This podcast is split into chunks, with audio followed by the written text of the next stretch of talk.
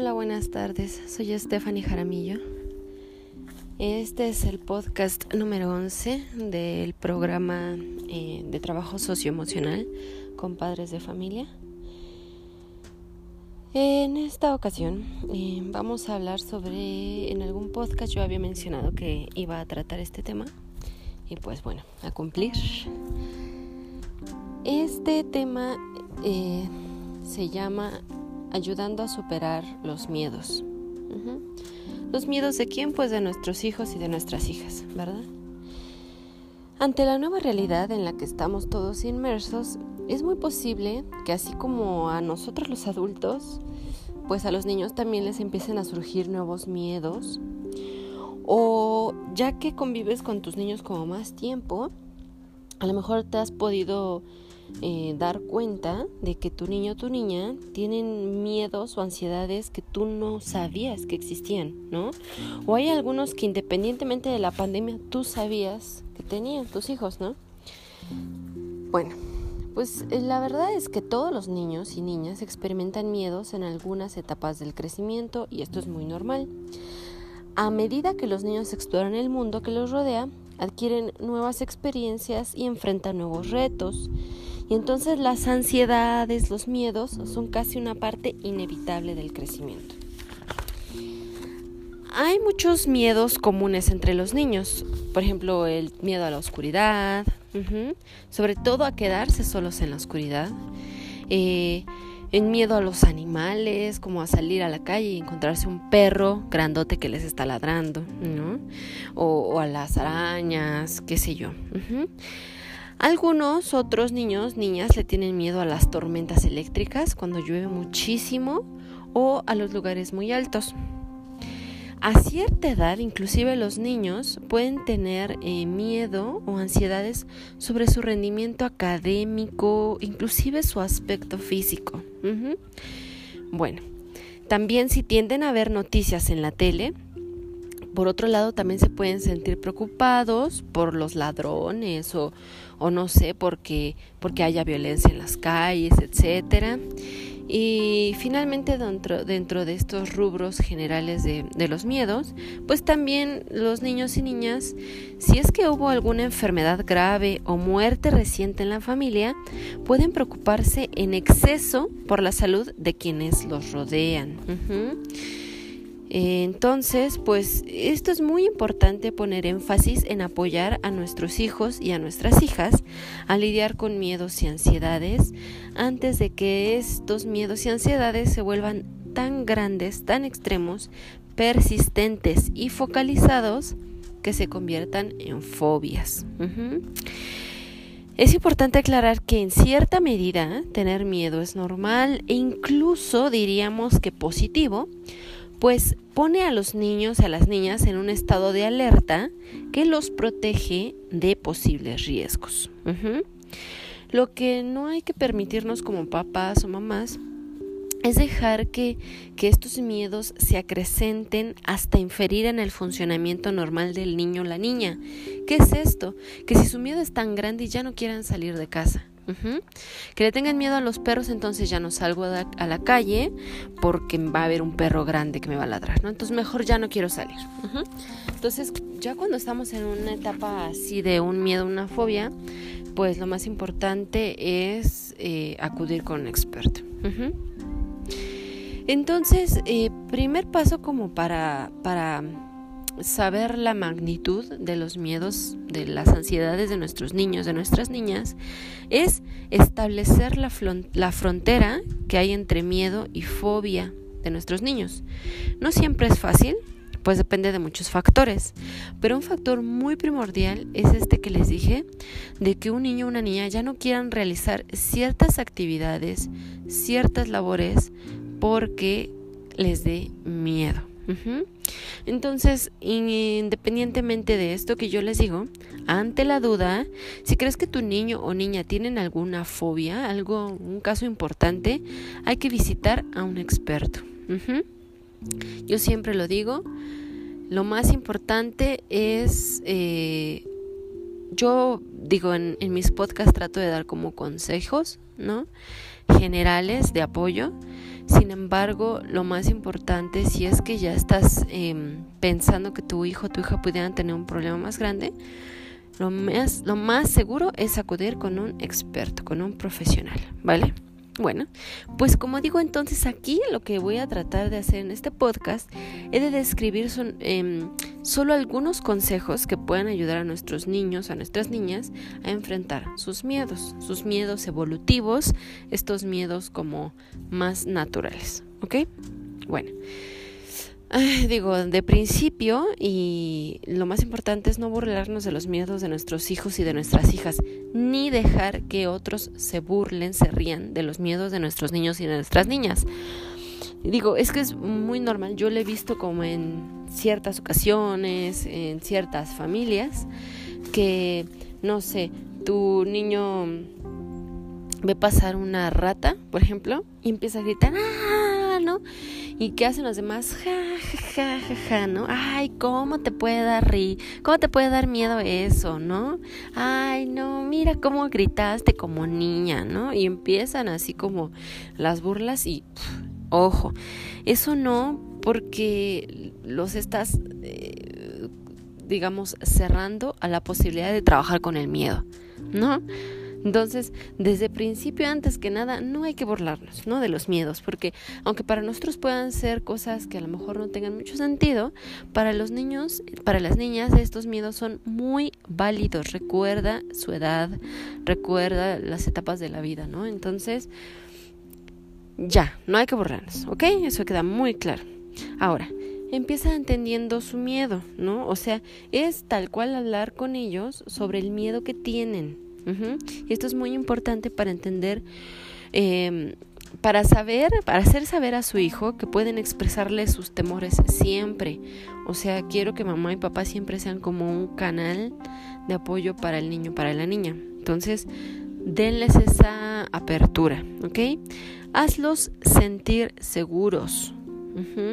Seguros de, uno, de que se pueden acercar a ti para contarte lo que pasa sobre sus miedos y también seguros de, de esta seguridad de no te va a pasar nada, ¿no? O sea, de tienes miedo a esto, no te preocupes, yo te voy a proteger, ¿no? E, eso como primer paso, calmarlos con tu seguridad, ¿no? Con tu apertura sobre su miedo. ¿Qué, ¿De qué tienes miedo, mi amor? ¿Qué pasa? ¿No? Cuéntame. Bueno, este es como el primer tip y es muy importante conocer qué miedos tienen. Ajá. Porque el segundo tip puede ir un poquito a la mano de este, ¿no?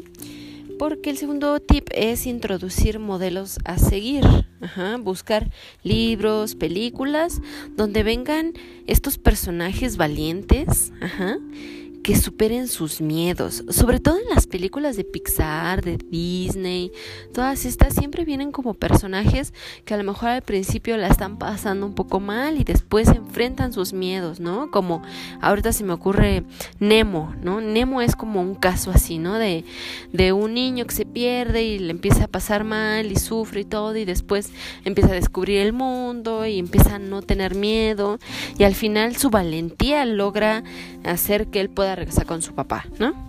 Bueno, si es así la historia de Nemo, creo que sí, ¿no? en fin, el punto es que estos personajes pueden ayudar a los niños porque los niños se sienten muy reflejados en estos personajes, sienten que son como sus pues como sus compas, ¿no? Como que dicen, "Ah, sí, yo yo puedo hacer eso." Entonces, los niños pueden ayudarse muchísimo de ver estos personajes. Por ahí ahorita eh, hablando de eso, les voy a mandar un videito cortito, es un, un cortometraje, dura no más de tres minutos, si no recuerdo, que está muy padre. Este, y sobre eso voy a dejar una actividad al final, pero bueno, ahorita les cuento. Y también eh, esto es opcional, ¿verdad? No es parte de las actividades, pero estaría padre. No sé si conozcan la película Un gran dinosaurio, es de Disney. Esta película es muy padre, muy padre sobre cómo enfrentar nuestros miedos. Tengo también el link de donde pueden encontrar la película. Entonces, ahorita también se los voy a pasar para que cuando puedan lo vean. Dura como una hora 40 minutos la película, pero vale muchísimo la pena. Entonces, este segundo punto es sobre eh, hacerle entender a, los niños a través de, otras historias ficticias, inclusive si encuentras un libro sobre historias reales de cómo vencer miedos en los niños, también, qué padre, y, alentarlos a que sigan a sus personajes, ¿no? Decirle, mira, tú puedes también superar tus miedos. Bueno. El tercer punto es ayudar a exponer a tu hijo al miedo, no a huir de él. Ojo, eh, no, no significa que, por ejemplo, o sea, vas, por ejemplo, a tu niño le da miedo el agua, ¿no? Entonces esto no implica que tú vas a ir a un alberca y vas a aventar a tu niño y órale a volar, ¿no? No, o sea, no se trata de forzar a tu hijo a una amenaza para ellos. Esto nunca, nunca es buena idea. Porque imagínate, si avientas a tu niño al agua, lo único que va a pasar es que él va a seguir teniendo miedo, no se lo vas a quitar, y aparte ya no va a confiar en ti. Entonces, mamá, papá, mucho ojo, me refiero no a, exponerlos al daño, sino exponerlos a no darle la vuelta. Es decir, por ejemplo, un, ejemplo rápido, ¿no? Eh, haz de cuenta que tu niño le tiene miedo a los perritos, ¿no? Y entonces van a salir a la calle y tú sabes que en, una calle van a, porque tienen que ir al mercado, ¿no? Entonces tienen que pasar por una calle donde hay perros, ¿no? Entonces, no vas a dejar de ir al mercado o vas a ir a dar una vuelta de tres kilómetros más para llegar al mercado con tal de no eh, toparte con los perros, ¿no? A lo que voy es eso, no hay que darle la vuelta a los miedos, ¿no? Eh, porque si no es ese día que van a ir al mercado y que no quieres toparte con los perros, va a ser otro día que encuentren otro perrito, ¿no? Entonces, a eso me refiero. Lo que tienes que hacer para, para ayudarlos a exponerse es en pensar en formas graduales de exponer a tu hijo, a tu hija, a lo que más teme. Em, eh, por ejemplo, pues, haz de cuenta vamos a hacer estas instrucciones con un ejemplo, ¿no? A las abejas. Por ejemplo, eh, empezar hablando de ello de una manera relajada puede ser un paso para empezar, ¿no? Entonces, a lo mejor tu niño, tu niña tiene miedo a las abejas porque alguna vez una abeja los picó, ¿no? O, por el simple hecho de verla ahí revoloteando a su alrededor. Entonces, mamá, papá pueden así buscar algunos datos interesantes sobre las abejas, ¿no? Y decir, ay, ¿qué crees, este, Pablito? ¿Qué crees, este, Susana? Fíjate que estuve viendo que las abejas son muy importantes para el ecosistema porque ellos ayudan a polinizar las plantas, ¿no? Y entonces, ¿qué pasa? Le, estás empezando a dar a este niño, a esta niña, hechos reales sobre ese miedo que es irracional, ¿no? Entonces lo que vas a hacer es racionalizar sus miedos, ¿no? O sea, ¿por qué voy a tener miedo de un animalito que es tan importante para la naturaleza, ¿no? Eso está muy padre, eso puede ser Vas a buscar la parte razonable del miedo para no irse por la irracionalidad. Poco a poco puedes ir eh, llevando a tu niño, a tu niño a más exposición, exposición gradual sobre las abejas, por ejemplo, ¿no? Por ejemplo, ya, ya le dijiste los hechos y toda la cosa, ¿no? A lo mejor un día tú, tú te das cuenta que por ahí hay unas abejitas, a lo mejor si tienes un jardín o en un parque y todo, y pues ahí lejitos, ¿no? Lejitos puedes decirle, ah, mira, ahí están las abejas, yo creo que han de estar polinizando ahorita, ¿no? Y por ahí contarle otros hechos, ¿no? O ver algún videíto en YouTube sobre las abejas, ah, qué padre, ¿no? Inclusive digo, si ya tienes más tiempo y todo, a lo mejor mm, no sé, ir a un lugar a un, con un apicultor, ¿no? Que les enseñe lo de las abejas y que les permita estar cerca de ellas, ¿no? Digo, Estoy hablando de, un caso como específico, en este caso de las abejas, y como ya si tuvieras como más posibilidades de hacer un trabajo más fuerte, pero si no, poco a poco, que se te ocurren ideas, ¿no? Para lidiar con estos miedos. Lo importante es hacer como lluvia de ideas. ¿Qué puedo hacer? ¿Qué puedo hacer como mamá y papá para que entiendan que el miedo que tienen es irracional, ¿no? Que no, no hay sustento como real y que lo importante es que se sientan seguros. ¿Qué puedo hacer? Bueno, el número cuatro es darles control, ¿no? Y me voy a ir a un caso como em, no sé, específico, ¿no? Por ejemplo, a tu niño, a tu niña le dan, ha visto noticias y se dan cuenta de que, de que vio una noticia de que cerca de su casa asaltaron una casa, ¿no? Entonces, niño o niña se pueden volver súper, súper eh, miedosos, afectados por esta noticia y ahora no van a querer ni dormir y van a estar como... Entonces, por ejemplo, en este caso, darle control. Ve qué puedes hacer para que tu hijo por sí mismo asuma su propia seguridad. Si tiene miedo a los ladrones, por ejemplo, en la noche proponle que él o ella antes de dormir vayan y cierren la puerta con seguro, con llave, ¿no? Que sientan que ellos están proviendo su propia seguridad, ¿no? Ah, voy a cerrar también esta ventana, ¿no? Y ya, ¿no? Y seguramente te van a decir, ya, ya, ya estamos protegidos, ya, ¿no? Entonces ellos solitos también el proveer su propia seguridad también es algo que les ayuda, ¿no? Darle control acuérdate de que, y esto lo digo en todos los podcasts, de que es importante el premio. El premio no cinco pesos, no diez pesos, el premio de una palabra, ¿no? Una palabra puede bastar.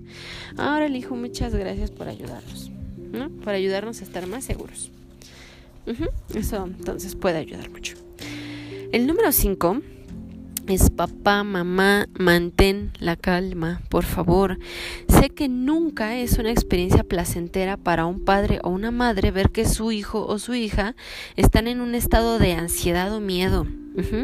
Y puedes sentirte impotente. pero ante esto, mantén la calma. Esto ayudará a garantizar una más rápida solución para el momento específico, así el momento exacto en el que se está expresando el miedo. En ese momento solo estar tranquilo y estar ahí cerca de él para darle calma y confort. Ven, mi amor, ¿qué tiene, chiquito? No te asustes, ¿no? Un buen abrazo, un beso. Eso es muy importante. Mantener la calma, papá, mamá. No pasa nada, ¿no? Si el niño va al ratón, no pasa nada, ¿no? Para ti no pasa nada, para él sí, entonces tú vas a ser esa fuente de confort para él, ¿vale? Y el número 6 pues va de la mano totalmente del número 5. Y para mí este es el punto más importante, ya que creo que en gran medida los padres, las madres, a veces somos los más responsables de que los niños y niñas tengan miedos, ¿no? Al menos mm, sí dentro de las primeras etapas de nuestros hijos, de nuestras hijas, nosotros tendemos a fomentar los miedos, ¿no? Entonces, muy importante, monitoreate. Pon atención a la manera en la que inconscientemente, sin querer, queriendo, eh, desarrollas sus miedos. A veces los padres, las madres, establecen en los niños el mensaje de tú no puedes lidiar con lo que hay en el mundo, ¿no? O eso tú no lo puedes hacer, o eso da miedo.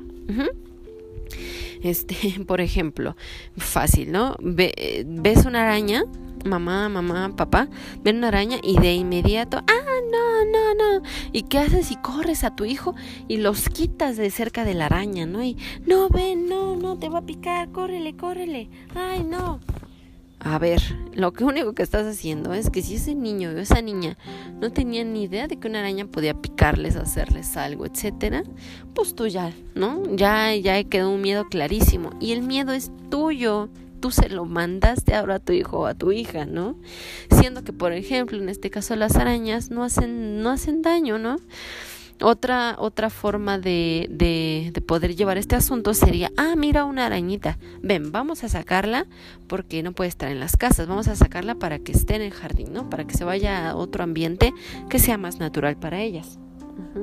Pero no, lo que tendemos a hacer es, ay, no, la araña, ay, nos va a picar, adiós, besito, ¿no? Entonces, pues ya, ya, ya la regamos ahí, ¿no? Con nuestros niños. Entonces, de verdad, hacer esto solo enmarca que el niño debería de tener miedo y que nosotros, como padres, no tenemos confianza en que el niño podrá manejar la situación por él mismo, ¿no? Entonces, de verdad, hay que tener mucho, mucho cuidado como como cuando hay una situación así, tratar de mejorar la forma en la que nos dirigimos, ¿no? Ser un poco nosotros más fuertes al respecto y dar eh, otro mensaje a nuestros niños. ¿Cómo podemos cambiar aquí el mensaje? En lugar de nosotros también tener miedo, podemos enseñar con curiosidad antes eh, eh, antes de con miedo. Hacer sentir a los niños, niñas interesados, interesadas o emocionados y emocionadas por lo que están viendo, ¿no? Eh, cabe aclarar que no con todos los miedos se puede hacer esto, ¿no? Me refiero a miedos como a las alturas, se puede, ¿no? Se puede decir, ah, mira, qué padre se siente estar en la altura, ¿no? Te sientes como un pájaro libre, ¿no? Eso es cambiar el mensaje. O como con las arañas. Ah, mira, esta arañita nos provee de mucha energía para las plantas y para la tierra. Vamos a sacarla para que sigan haciendo su trabajo, ¿no? O estas abejitas proveen el polen para... Exacto, ¿no? A lo que voy es eso, cambiar el mensaje, pero no siempre se puede, ¿no? O sea, no puedes decir... Eh, ah, los asaltantes, los asaltantes son buenos para, para nuestro... No, ¿no? O sea, ahí es muy claro, muy, muy enfático que no, ese no se puede cambiar el mensaje sobre el asaltante, que no es benéfico de ninguna manera, pero lo que se puede hacer es decir, no te preocupes mi amor, aquí estamos seguros, no pasa nada, si llegara a pasar algo, eh, la policía siempre nos está cuidando, ¿no? O sea, se puede cambiar siempre el mensaje, ¿no? A veces sobre el que hace la acción, sobre lo que nos ocasiona el miedo, pero a veces sobre cómo se puede desde afuera permitir que ese, miedo no llegue a nosotros, ¿no? Bueno, pues eh, yo quisiera dejarles dos actividades. Una primera actividad, eh, les comenté que les voy a mandar un, un, videíto pequeño que dura de verdad no más de cuatro minutos. Eh, muy padre, ya lo verán. Y necesito que lo vean con sus niños, con sus niñas. No les va a quitar nada de tiempo. De hecho, me encanta porque justo lo pueden ver con los niños que a los cinco minutos ellos ya se quieren parar, pues dura menos de cinco minutos. Entonces me parece que sí lo van a poder ver de principio a fin sin después esperarse. Y quiero que les pregunten sobre el video, qué vieron, qué les pareció, llevándolo a este, este lugar del miedo, ¿no? Decirle, ¿qué te pareció? ¿Y viste que el personaje tenía miedo? ¿O por qué? ¿Y, a qué le tenía miedo? ¿Y tú crees que tenga sentido que le tenga miedo a eso? Eso, eso nada más una breve charla, así como con su niño o su niña, sobre este video, ¿no? Y ahí me cuentan qué les dijo. Y la segunda actividad eh, no es una actividad que me van a entregar ahora ni nada, es una actividad, eh, digamos, a largo plazo para ustedes principalmente, que es, eh, yo ya les había dicho en otra oportunidad, que eh, alguna actividad artística ayuda a nuestros niños a un chorro de cosas, ¿no? Emocionales. El miedo es uno de esos casos, ¿no? Le tengo miedo a algo, escribo sobre ello, ¿no? Le tengo miedo a algo, dibujo sobre ello. Le tengo miedo a algo, lo bailo, ¿no? Si tu hijo le gusta bailar, lo bailo, ¿no? Si le tengo miedo a algo, a lo mejor interpreto un personaje, ¿no? Quiero que en esta segunda actividad, que les, les, les vuelvo a repetir, no es como para entregármela ahorita, sino cuando ustedes perciban que su niño o su niña tienen un miedo en específico, en el momento en que lo perciban, dile, oye, ¿a qué le tienes miedo, no? Digo, y seguir los pasos que les dije y todo, shalala. Pero finalmente le puedes decir, oye, ¿por qué no dibujas tu miedo? Tú, si tú dibujas tu miedo, te puedo ayudar. O si tú actúas tu miedo, te puede ayudar, ¿no? Dependiendo de, pues, del tiempo que tengamos libre y de la oportunidad de hacerlo, ¿no? Pero sí, esa es una de las opciones. Bueno, pues les dejo esas dos actividades. La primera del videíto, sí les voy a pedir que cuando puedan ver el videíto, lo más pronto posible me manden como sus comentarios de lo que les dijo su niño y en general, como siempre, les voy a pedir su muy amable retroalimentación sobre el podcast, ¿vale? Bueno, pues muchísimas gracias. Eh, mi nombre es Stephanie Jaramillo. Este fue el podcast número 11 que se titula Ayudando a superar los miedos. Bueno, pues muchas gracias, bonita tarde, un abrazo.